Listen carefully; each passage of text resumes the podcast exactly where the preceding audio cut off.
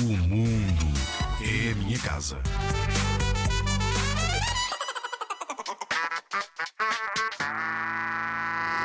Sabias que sempre que vais contra alguém, seja na rua, em casa ou a jogar à bola, deves pedir desculpa?